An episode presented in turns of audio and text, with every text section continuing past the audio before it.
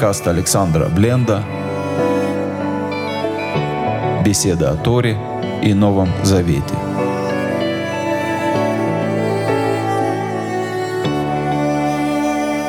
Шалом, дорогие друзья! С вами Александр Бленд, и сегодня мы с вами будем изучать недельную главу Насо. Это книга Бамидбар, чисел, с 21 стиха 4 главы и до конца 7 главы. Если мы посмотрим на всю главу в целом и попытаемся понять э, логический смысл ее, то мы удивимся, сколь разные вещи, сколь разные темы попали в эту главу. Здесь есть и освящение Мешкана, освящение Скинии, торжественное подношение. Э, здесь и благословение коинов, здесь и раздел о особого рода еврейском а, подвижничестве, еврейском монашестве, которое называется Назир. Э, здесь есть история о сате, о так называемых горьких водах, э, история о том, что нечистые покидают лагерь, покидают стан. Здесь и перепись, и многое другое, как э, некое сложное блюдо, варящееся в одном котле, если спросить у человека, ел ли он когда-нибудь э, рис с виноградом или мясо с виноградом, возможно, ответ будет нет.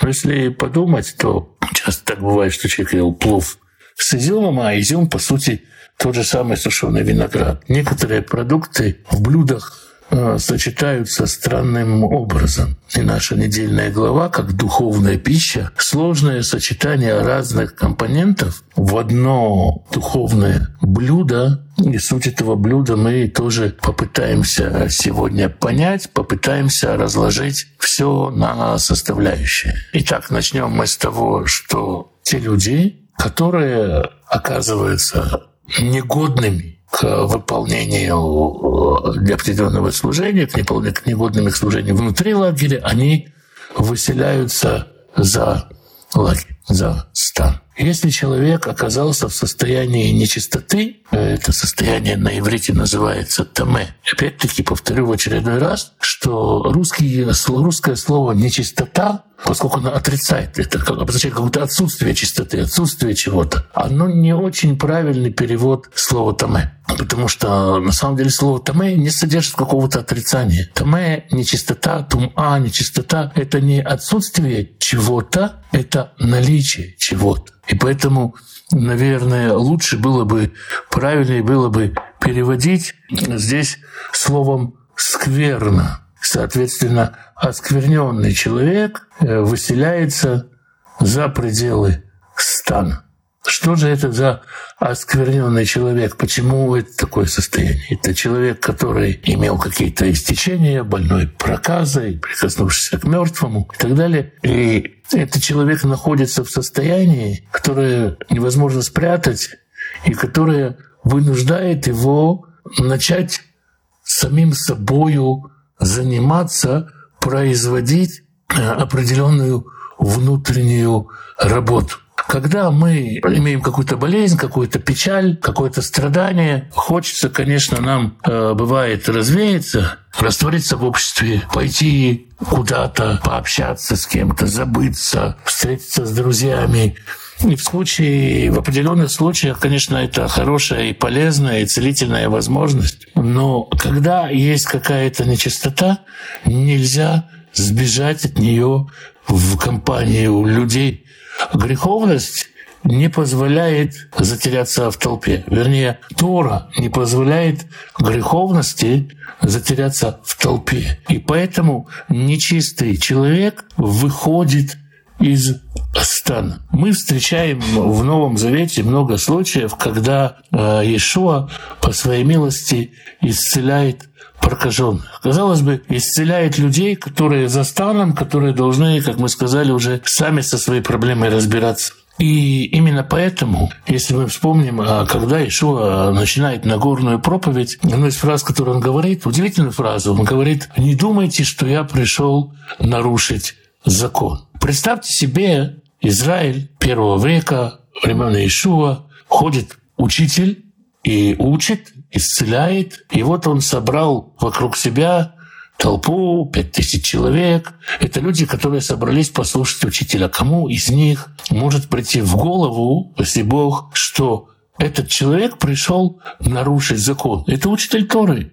Он пришел, конечно же, Торе научить. Откуда же могла возникнуть мысль, что он пришел им и стал давать им рецепты э, яичницы с беконом или как сделать кальян в субботу? Разумеется, такой мысли не было. Но сама возможность излечать, исцелять прокаженных, спускаться на этот уровень и поднимать их оттуда, это было удивительное нарушение естественного хода закона. Именно естественный ход природных вещей, когда грешник, он работает сам, именно его Ишуа изменил, и это было не нарушением закона, а исполнением закона. Точно так же, как выход из Египта не был нарушением естественного хода вещей. Да, рабство было предусмотрено Всевышним, но и выход из него тоже предусмотрен Всевышним. И точно так же из состояния нечистоты был предусмотрен выход, когда все узники, все узники этой нечистоты будут отпущены на свободу. И прообраз этого а, отпущения узников греха, узников нечистоты, это очищение прокаженных, когда Ишуа коснулся прокаженного и исцелил его. Есть мидраж, который говорит о том, почему Всевышний сам сошел в Египет и сам стал выводить народ из Египта. И Всевышний, э, Мидраш говорит, что Всевышний понимал, что э, знал, что если даже ангел спустится в эту египетскую нечистоту, то даже ангел может повредиться. Настолько крепка там нечистота, что даже ангел не мог против него стоять. Только сам Всевышний был способен вывести свой народ. Нужно огромное открытие божественности, чтобы сойти в нечистоту и не стать оскверни, не оскверниться, с этим в скверную не оскверниться. И поэтому особое проявление Божьей милости и совершенное исполнение закона в том, что вышедшие за стан могут вернуться в стан. Меня очень часто спрашивают, очень часто задают вопросы, разные вопросы, связанные с нечистотой. Можно ли э, женщине, например, в состоянии э, женской нечистоты принимать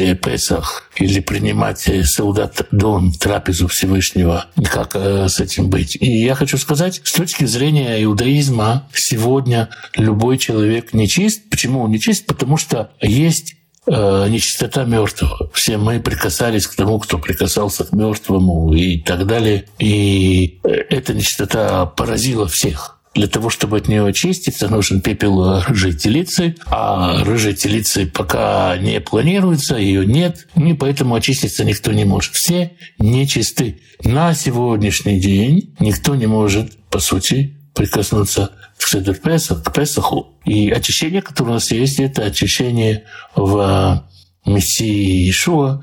Только через него мы можем, скажем так, есть курбан Песах. Есть люди, которые режут курбан, которые говорят, что курбан этот не обязательно есть в чистоте. Но все-таки помним, что чистота э, сегодня недостижима, поскольку рыжей телицы нет, но мы блаженны тем, что у нас есть первосвященник, который стоит э, за завесой, и поэтому мы можем очищаться через него и возвращаться через него в стан.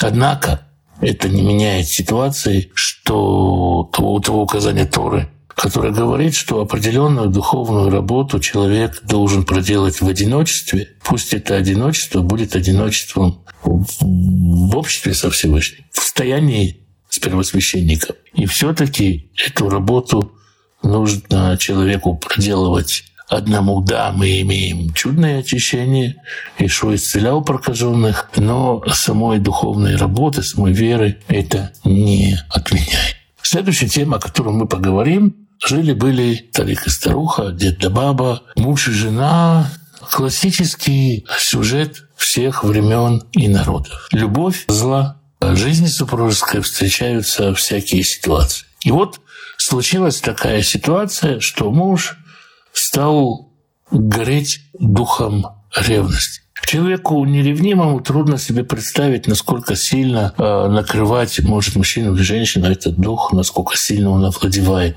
И растет подозрение жене, А само по себе наличие вот этого духа ревности, оно не обязательно плохое качество. Вообще, ревность в данном случае качество, конечно, плохое, но есть ревность о Боге, есть ревность, которая приводит к конкуренции, к э, стремлению стать лучше. А ревность, как говорится, бывает разная. Редко, редко, но все-таки существуют ситуации, когда э, ревность применяется э, положительно. Да? Когда приходят к Моисею, он говорит, ревнуете ли вы э, на меня, ревнуете ли вы меня, я хочу, чтобы все пророчествовали. Братья Иосифа не только ненавидели Иосифа, но и ревновали его, завидовали ему. И есть э, много таких примеров, когда ревность осуждается, но все-таки э, у пророка Исаии, 9 глава, 6 стих, есть э, вопрос, когда мы говорим о ревности о Боге, ревность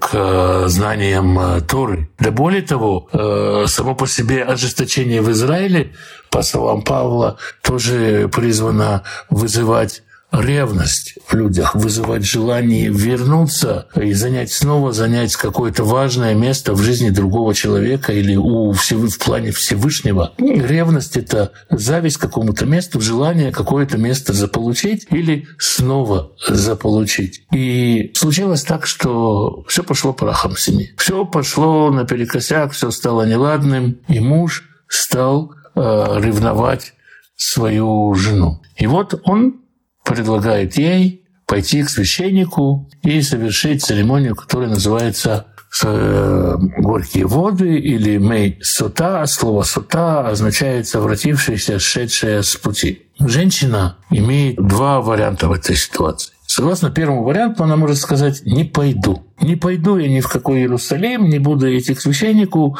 ревнуешь меня, отпускай меня». В этой ситуации мужчина должен, муж должен отпустить жену, и она считалась честным человеком, она не признавалась виновным, и она не может выйти замуж снова ни за того, кто был ее муж, она не может выйти замуж за того, в измене с которым она подозревалась. Вообще э, здесь нужно сделать небольшое отступление, может важное отступление, и э, вспомнить фразу Ишуа «Кто женится на разведенной прелюбодействе?». В контексте э, всего иудаизма, в контексте всех взглядов на развод в то время, речь идет о том, что если женщина изменяла с кем-то, то этот кто-то, даже когда она разведется, не может на ней жениться. Это все равно будет прелюбодеяние. Более того, если мужчина сказал ей, милая моя, я тебя люблю, но ты на меня запретна, потому что ты замужем. Давай разводись, и тогда ты выйдешь за меня замуж. И в этом случае женящийся на разведенной прелюбодействие. Но если люди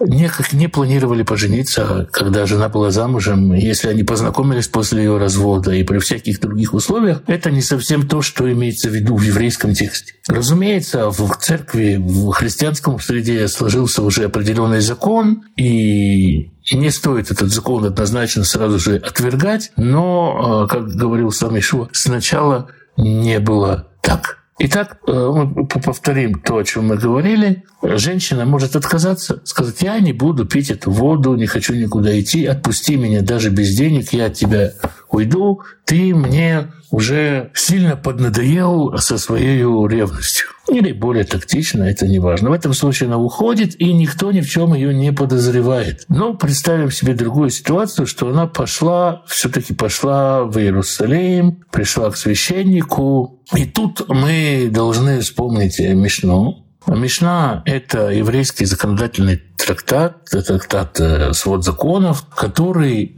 э, был написан в начале, в конце второго века, и тем не менее он очень много полезной информации для нас содержит о традициях того времени. И этот трактат рассказывает о том, что происходило с женщиной с утра, женщиной, которые приходили. Итак, ее приводили к священнику. Священник расплетал его волосы или открывал ей волосы, то есть делал волосы распущенными, После этого, и здесь есть э, сильное добавление, скажем так, к тому, что э, говорит Тора, священник э, брал ее, так скажем, за грудки, и если разорвется одежда, то разорвется до самого сердце ее, то есть почти а, обнажал ее грудь, и затем ей э, над грудью вязали особым образом веревку, можно сказать, обвязывали грудь ее веревкой и выставляли в таком виде у ворот э, Никанора. Так описывает Мишна. То есть она полуобнаженная, с нее снимали э, все драгоценности, которые на ней были, если на ней были драгоценности, если на ней была какая-то дорогая одежда,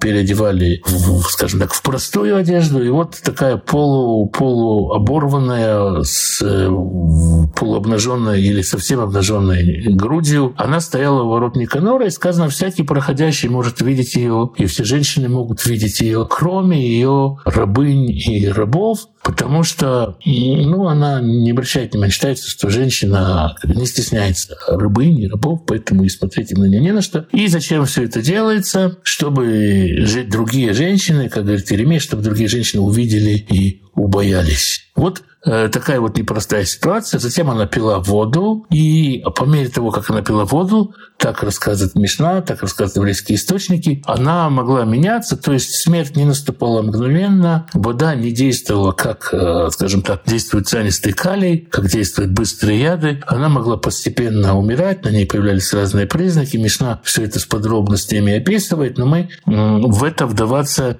не будем. И так она выпивает эту воду. Если она согрешила, то умирала она, и, э, опять же, по словам Мишны, словам Мишны умирал и ее любовник. Ее любовник тоже в страданиях умирал. А если она оказывалась чистой, то Бог благословлял ее чрево, и у нее рождался сын. Еще в скобочках скажем, что вся эта процедура действовала только в том случае, если сам муж не виноват ни в чем, если сам муж соблюдал чистоту семейной жизни. Иначе и муж тоже мог пострадать. Итак, давайте представим себе благой исход этой ситуации. Жила была женщина, а, не знаю, дала ли она какой-то повод мужу себя подозревать или не дала. Но муж э, стал ее жутко ревновать, повел ее в Иерусалим. Ее полураздетой выставили на показ у одной из центральных ворот Иерусалима. Все на нее смотрели, а кое-кто даже пялился. И потом выяснилось, что все это напрасно, что она не виновата. И даже не в жанре не виновата я, я, а сам Бог засвидетельствовал, что она не виновата. Каково же придется мужу которому придется теперь э, все это заглаживать, исправлять, и как изменятся их семейные отношения. Нетрудно себе представить женщину, которая после всего этого согласится остаться с мужем, и трудно себе представить, сколько может сделать муж, сколько понадобится делать мужу э, для того, чтобы загладить эту вину, исправить эту вину, умиротворить, ублаготворить женщину. И, скорее всего, все эти процедуры, все это сделано для того, чтобы человек как можно меньше э, шел на такое, чтобы не особо-то повадно было по каждому поводу водить жену в Иерусалим к священнику, потому что услуга это как бы с точки зрения оказания ритуальных услуг э, дело бесплатное, а вот э, с точки зрения жизненных сил, нервов женщины, и, возможно, даже нервов мужчины, ну, не чурбан же он, это очень непростая тема. Дальше Тора продолжает разговор и говорит о человеке, который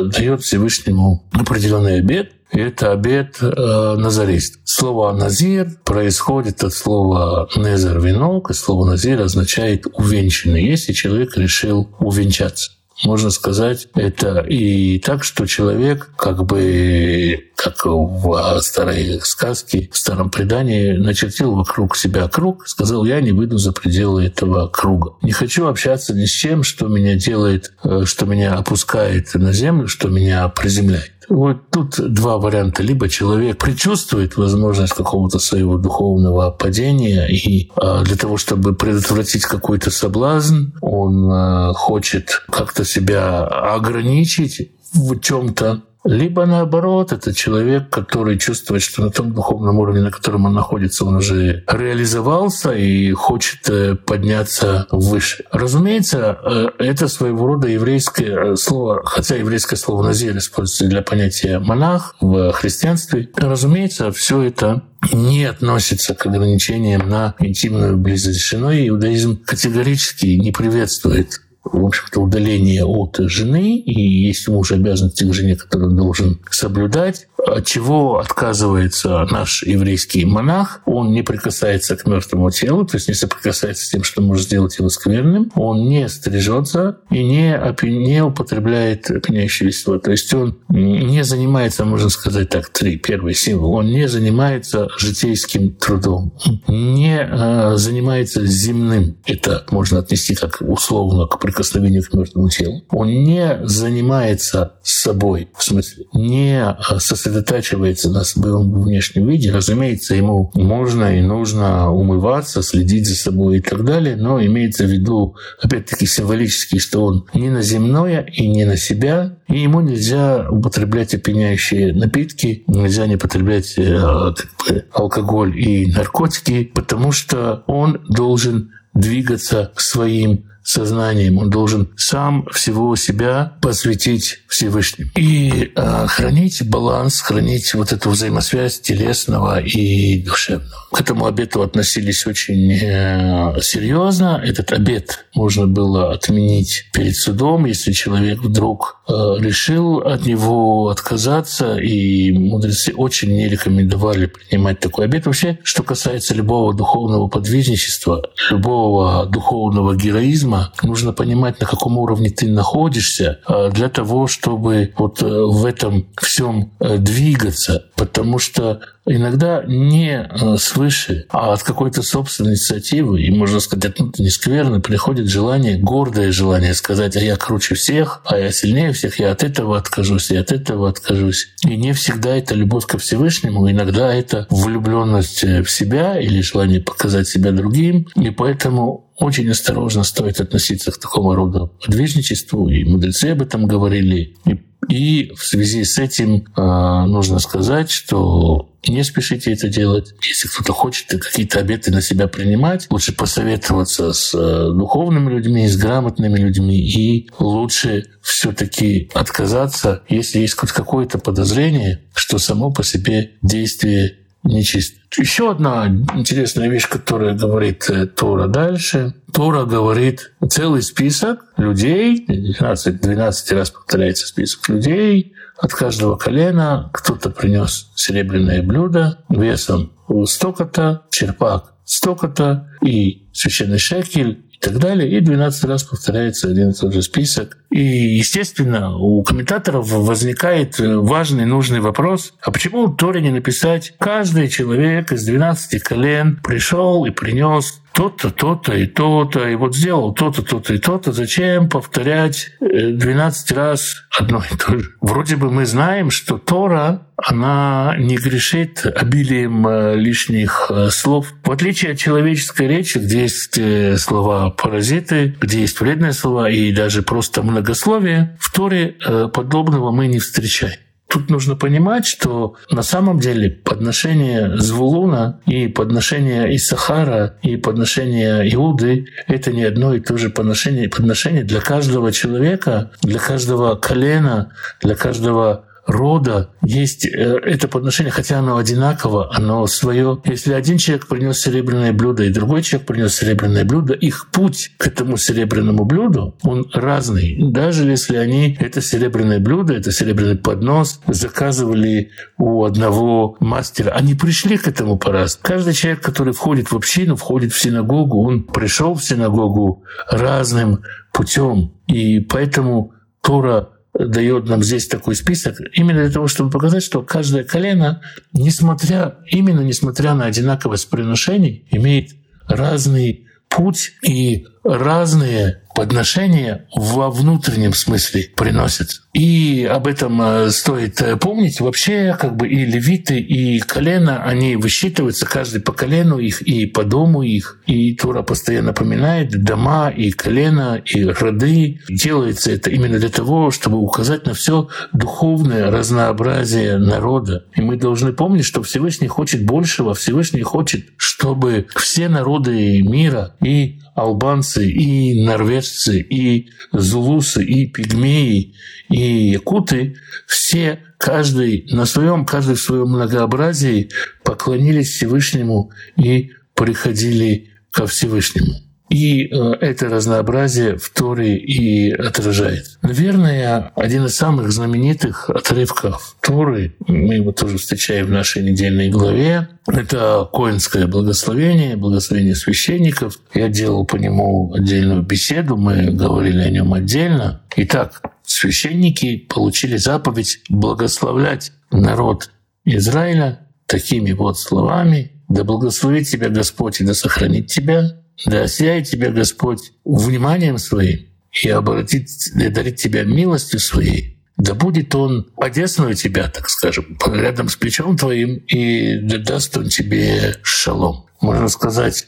Э, есть люди, которым э, достаточно просто благословения и охраны. Это праведник. Что праведнику нужно? Он уже имеет какую-то внутреннюю праведность, имеет какое-то внутреннее познание Всевышнего, и поэтому ему нужно только, чтобы Всевышний ему благословлял и хранил. Нужно оставаться соединенным к Всевышнему и благодарить Ему. Вторая строчка, вторая часть благословения. «Да осветит тебя Всевышний, можно сказать, вниманием своим, повернет к тебе лицо взглядом своим и одарит тебя милостью, и даст тебе милость. Здесь речь идет уже о человеке, который нуждается в чуве. Не все есть народ, не весь народ святой. Есть люди, которые нуждаются в чуве, нуждаются в раскаянии. И такого человека нужно приблизить ко Всевышнему. Он сам не всегда может подойти, его нужно призвать. И в этом случае нужна благосклонность и милость. Поэтому здесь это благословение предусматривает прощение грехов. То есть, если ты праведник,